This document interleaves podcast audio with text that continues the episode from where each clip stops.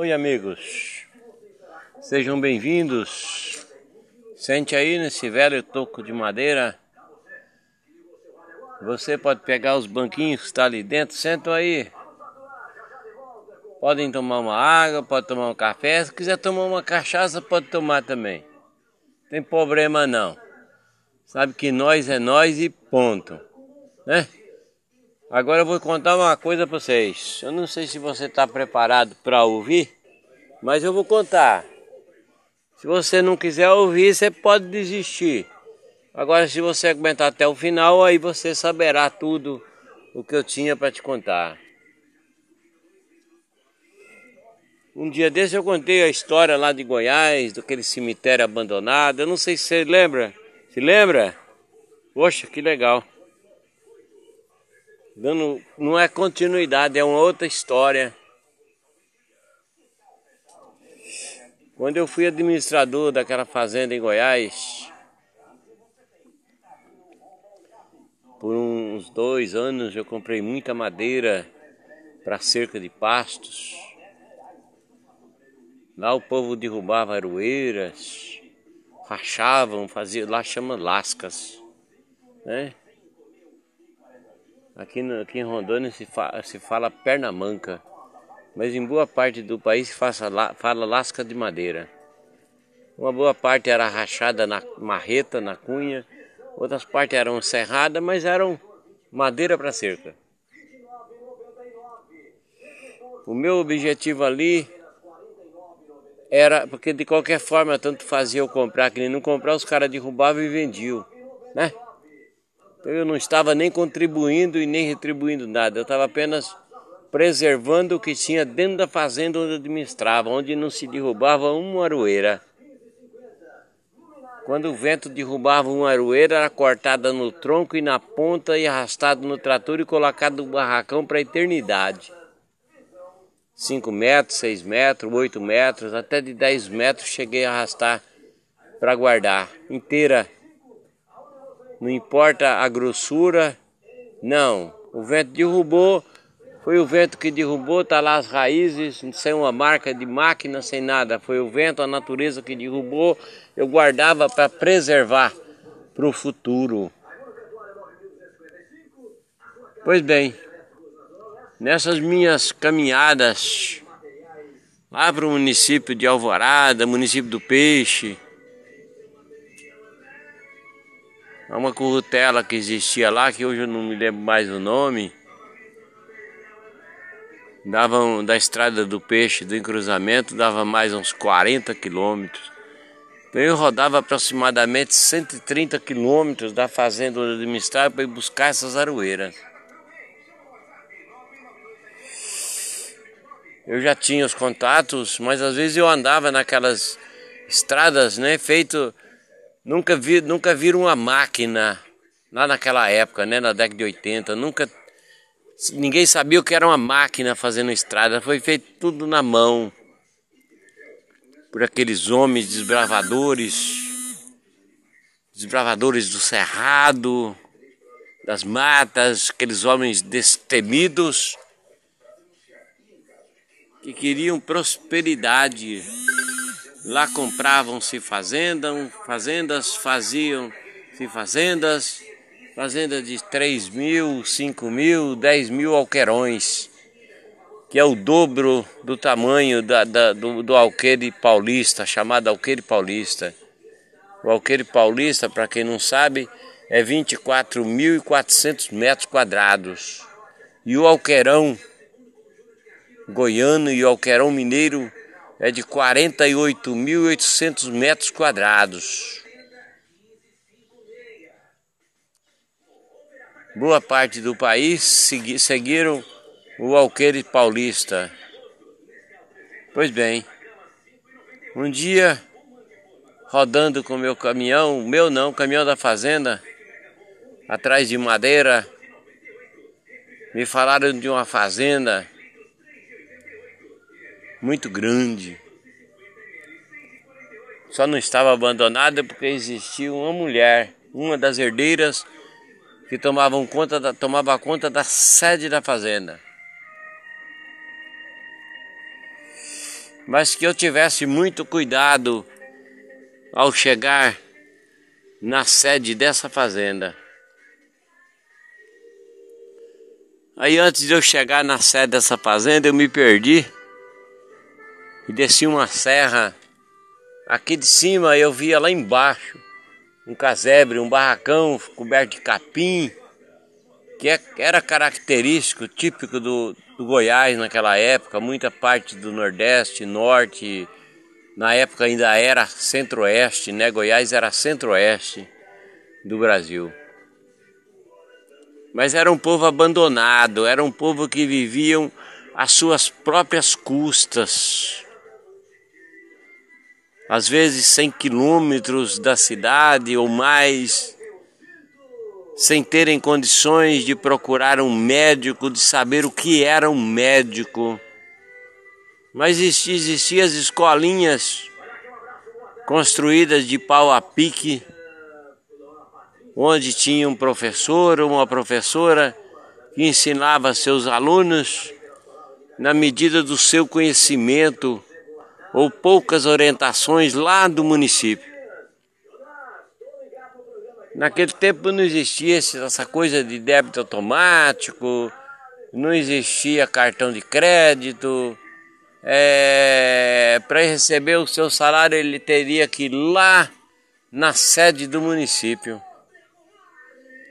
Às vezes ele levava um dia, dia todo por meio de caronas, para poder ir na sede do município, receber seu salário e voltar para sua casa e continuar ensinando aqueles meninos perdidos lá no meio do cerrado, que não sabiam a cor de um carro. Aí eu tô descendo essa serra lá embaixo e eu vi esse casebre coberto de capim Fui lá, dei uma volta do tamanho do mundo e cheguei ali. Quando eu cheguei, quando eu lá de cima eu vi um monte de gente no terreiro. Quando eu cheguei na frente, um quintalzão bonito, tudo varridinho, tudo limpinho, a coisa mais linda do mundo. Eu queria conversar com aquelas pessoas para saber o que eles viviam, o que eles sentiam, o que eles esperavam ou não esperavam. Mas quando eu parei o meu caminhão, que eu desci, o silêncio tomou conta do mundo em pleno meio-dia. Todos correram para dentro de casa, naquele casebre cercado de barro, portas fechadas. Eu chamei, chamei. Eu que estava com sede, eu estava com fome. Como ninguém me chamou, ninguém me atendeu, eu resolvi por minha conta, eu pedi licença para o mundo. Tava um balde ali na boca do poço, né? Fala a boca do poço, aquele, aquela coisa feita de barro e volta, com as tábuas em cima. Joguei aquele balde na corda lá embaixo, puxei um balde de água, aquela água mais pura do mundo, que senti vontade de tomar um banho ali. E meio ao nada. Tomei um gole, dois goles, três goles, olhei para cima, tinha um varal de carne de sol de uns 20 metros. Aquelas mantas de carnes, chamada, a gente chama de manta de carne, né? Que joga num varal assim e dobra como se fosse uma, uma peça de roupa, um bacheiro de cavalo com aquele cheiro mais gostoso do mundo, que se confundia com as flores do cerrado. Chamei novamente ninguém me atendeu. Eu fui até ali naquele, naquele varal de carne, tirei só umas duas ou três lasquinhas assim, puxei e saiu aquela tirinha, a, a carne mais gostosa que eu já comi em toda a minha vida. Voltei naquele balde de água, tomei mais uns dois ou três goles, joguei o restante fora, virei o balde como encontrei, pedi perdão para Deus e para o mundo, virei o caminhão, parei, olhei de novo, ninguém saiu de dentro do barraco. Aí eu Fiz a volta na serra. Quando eu passei aqui bem próximo do daquele casebre, no, no alto, daqui daria uns 200 metros. Naquele casebre onde eu, onde eu teria que fazer a volta para poder ir embora. Estava cheio de pessoas, umas 10 ou mais pessoas andando, olhando os rastros. Mas eu não tirei nada, apenas uns dois ou três talisquinhas de carne e aqueles goles de água do balde. Mas deixei o balde como encontrei. Aí quando eu cheguei lá em cima, lá não tem porteira, só mata burros. Dificilmente tem uma porteira. A maioria mata burro e tem um cochete de arame do lado, é chamado porteira de arame, em outros lugares. Ali se chama cochete. Abri, passei pro lado de lá, vou... fechei porque o cochete tava, o batabu estava quebrado. Então não dava para eu passar pelo matabu, eu tive que passar pelo cochete. Desci, abri, passei do lado de lá, voltei, parei, voltei, fechei. Olhei para o mundo todo, eu falei, eu preciso encontrar aquela fazenda daquela mulher que me falaram lá na Currutela. Então eu segui. Eu estava vindo da direita, virei à esquerda. Eu falei, agora eu acho. Sendo para a esquerda, eu vou achar. Caminhei mais uns 10 ou 20 minutos sem encontrar uma casa na beira da estrada, só cerrado. Foi na época do verão, tudo seco. Tudo seco. Mas lá é diferente daqui de Porto Velho, Rondônia, onde se queima tudo. Se queima chácara, se queima terrenos baldios, se queima lixo no meio da rua, se queima tudo. Lá é diferente. Lá é diferente. Você quase não vê fumaça de fogo, ao não ser alguém que está reformando a pastagem. Caso contrário, não. Era assim na década de 80, hoje não sei. Que já faz muito tempo. Então, depois de, de rodar mais esses 10, 20 minutos, me deparei com uma porteira, uma porteira de madeira feita há seus 20, 30 anos. Do lado tinha um mata-burro. Eu desci do caminhão, fui lá, pisei naqueles paus e deu para sentir que daria para eu passar por cima porque a parte traseira tem pneu duplo, então fica melhor. Caminhão vazio. Passei tranquilamente, bem devagarinho, não estralou nada, não quebrou nada, eu desci. Outra serra. Daqui de cima olhei, só vi o telhado da casa. O mundo, o mundo, o mundo de uma casa. Lá naquele deserto. Foi a mesma coisa lá daquela, daquela casa onde eu fiz a volta, que tinha o varal de carne. Mas ali não vi ninguém. Dei a volta, parei o caminhão, buzinei, buzinei. Falei, mas eu não vou perder minha viagem, eu quero saber o que tem aqui dentro. Quem está aí nessa casa? Isso já era mais ou menos às quatro horas da tarde. Quando dei a volta pelos fundos, vi que caiu uma água natural por queda livre, não sei de onde, lá da serra, que passava por ali e caía no chão, do lado de baixo da casa, pro lado sul, a frente da casa era pro lado do norte eu achei interessante. A porta da, da frente da sala do lado norte e a porta da cozinha do lado sul e do lado leste oeste só janelas. Eu achei interessante aquela, aquele desenho. Né? Quem teria, teria desenhado aquela arquitetura há dezenas e dezenas de anos atrás? Quando eu fui lá pelo fundo, chamei, chamei Daqui a pouco ouvi a voz de uma mulher lá de dentro. Espere um pouco, eu já vou. Eu tinha certeza que a voz era de uma mulher.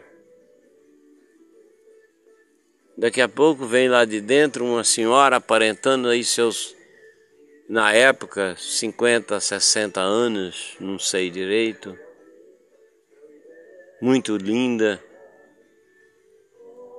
vestida nos trapos, mas aparentemente bem vestida, dentro de suas condições, dentro de seus limites, ela estava bem vestida. Aí eu me identifiquei, falei de onde eu tinha vindo, o nome da fazenda, quem eu era e por que, que eu estava ali. Ela me olhava de baixo em cima assim, igual aqueles cara do, do humor na televisão, cara crachá, cara crachá, cara crachá.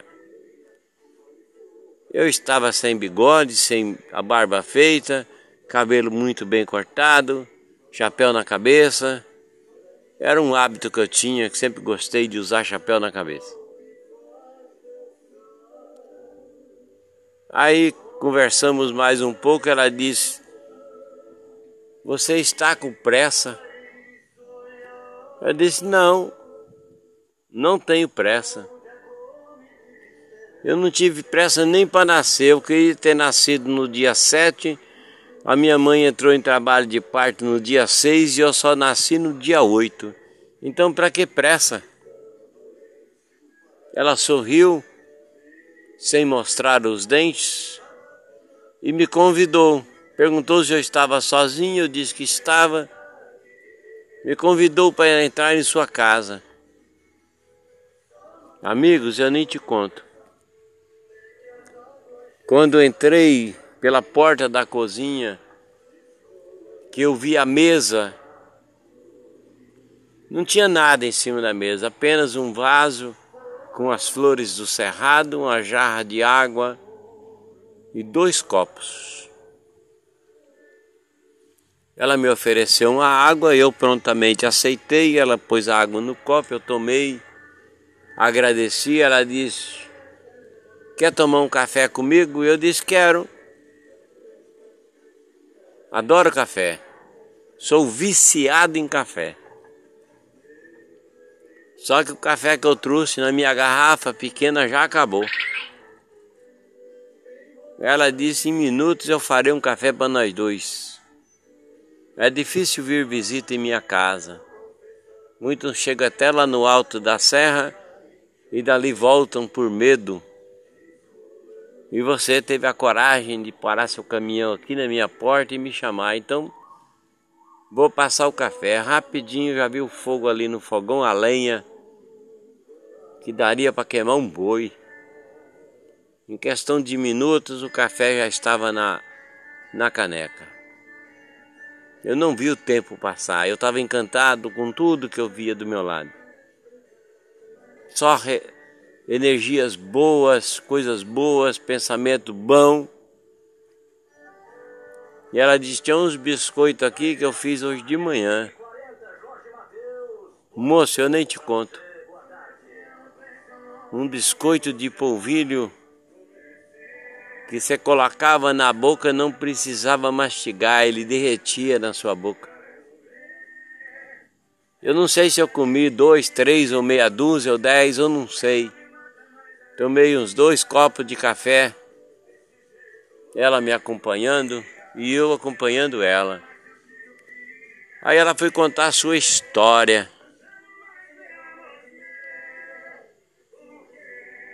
Seus pais, seus irmãos mais velhos, todos já teriam morrido, já teriam partido, e ela teria ficado sozinha ali naquela fazenda que ela disse que nem sabia o tamanho.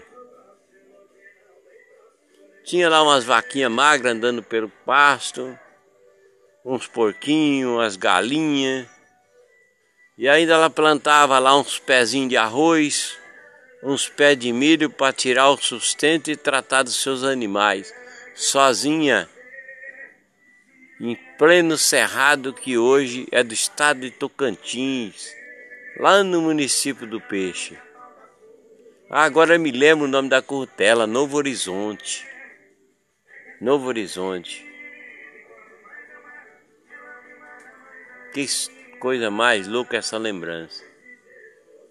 E nós fomos conversando, fomos conversando, e já estava perto do escurecer. Eu disse para ela, minha querida, eu preciso ir embora. Eu ainda tenho que passar lá naquele pessoal lá perto do rio para carregar o caminhão de lasca de aroeira para voltar para casa. Eu saí de casa ontem e sempre eu volto no máximo 24 horas depois. Ela disse, olha, espera mais um pouco, vamos conversar mais um pouco, daqui a pouco vou tem um frango ali no terreiro que há tempo que é para eu matar. Ele tá brigando demais com o meu galo no terreiro, eu quero matar ele. Mas eu queria matar e comer com a companhia. Eu olhei para um lado, olhei para o outro e disse: Pois bem, vamos matar esse frango? Fomos lá no galinheiro, olhou para um lado, misturado com uma dezena, centenas de frangos, ela disse: Aquele dali. Eu entrei dentro do galinheiro, peguei o frango, entreguei para ela, ela cortou o pescoço do frango porque disse que o sangue tinha que ser comido pela terra. E tudo bem. A panela já estava fervendo a água lá no, no fogão. Rapidinho ela despenou aquele frango, picou em pedacinho, pôs na panela. Na outra panela ela preparou uma água, não me disse nada. Daqui a pouco ela jogou um fubá, que ela tinha pisado no pilão o milho para fazer aquele fubá. Fez aquele angu que até defunto come. Não precisa sentir fome, só o cheiro da natureza te dá fome. O frango o frango parecia feito por uma deusa. Daqui a pouco estava pronto. Ela andou no corredor da casa que ia daqui até lá naquele toco. Bem uns 20 metros de corredor. E vem de lá para cá com um litro de cachaça que ela mesmo tem, tinha, havia feito ali do, do canavial dela. Olha, é quase uma loucura pensar nisso. Mas eu vivi, eu vi, eu presenciei. Ela vem de lá para cá com um litro daquela cachaça.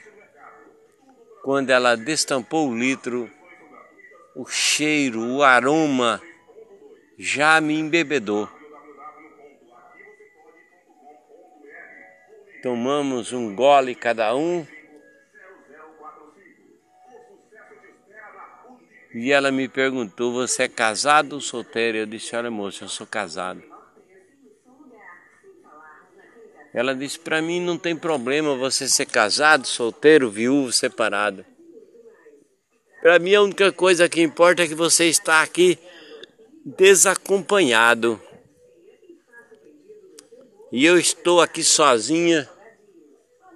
Eu nem me lembro mais desde quando.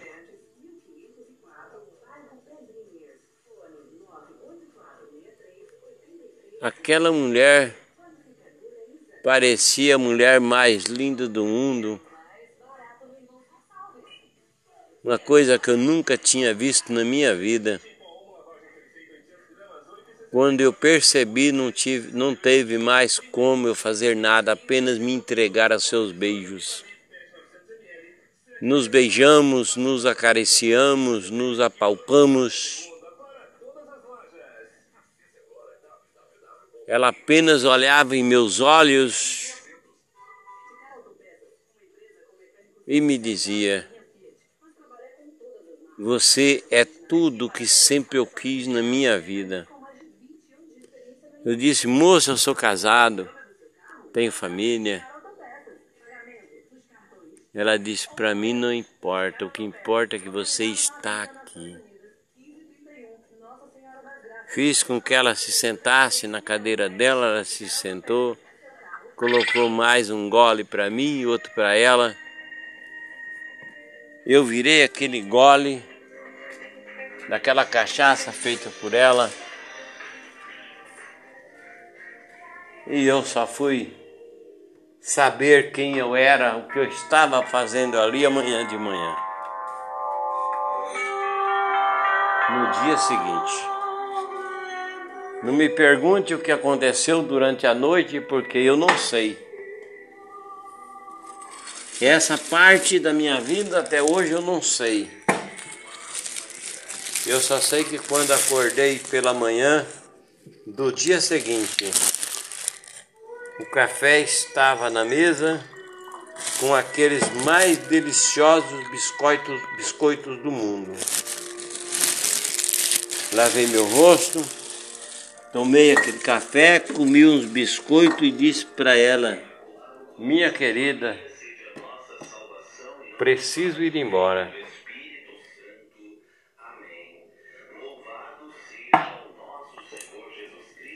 Ela virou e disse para mim: Hoje você não vai carregar o seu caminhão lá na beira do rio. Você vai sair daqui com o seu caminhão carregado. Iniciando o nosso programa de hoje, desta sexta-feira, carregado. Dia 29 de julho, sem pagar um centavo.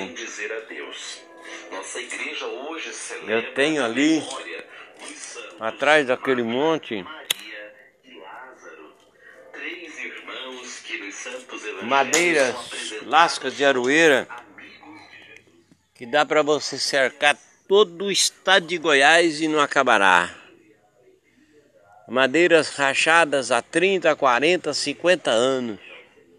Como aqui existe um ditado que a aroeira dura três dias a mais que a pedra, você vai carregar o seu caminhão daqui de dentro da minha terra.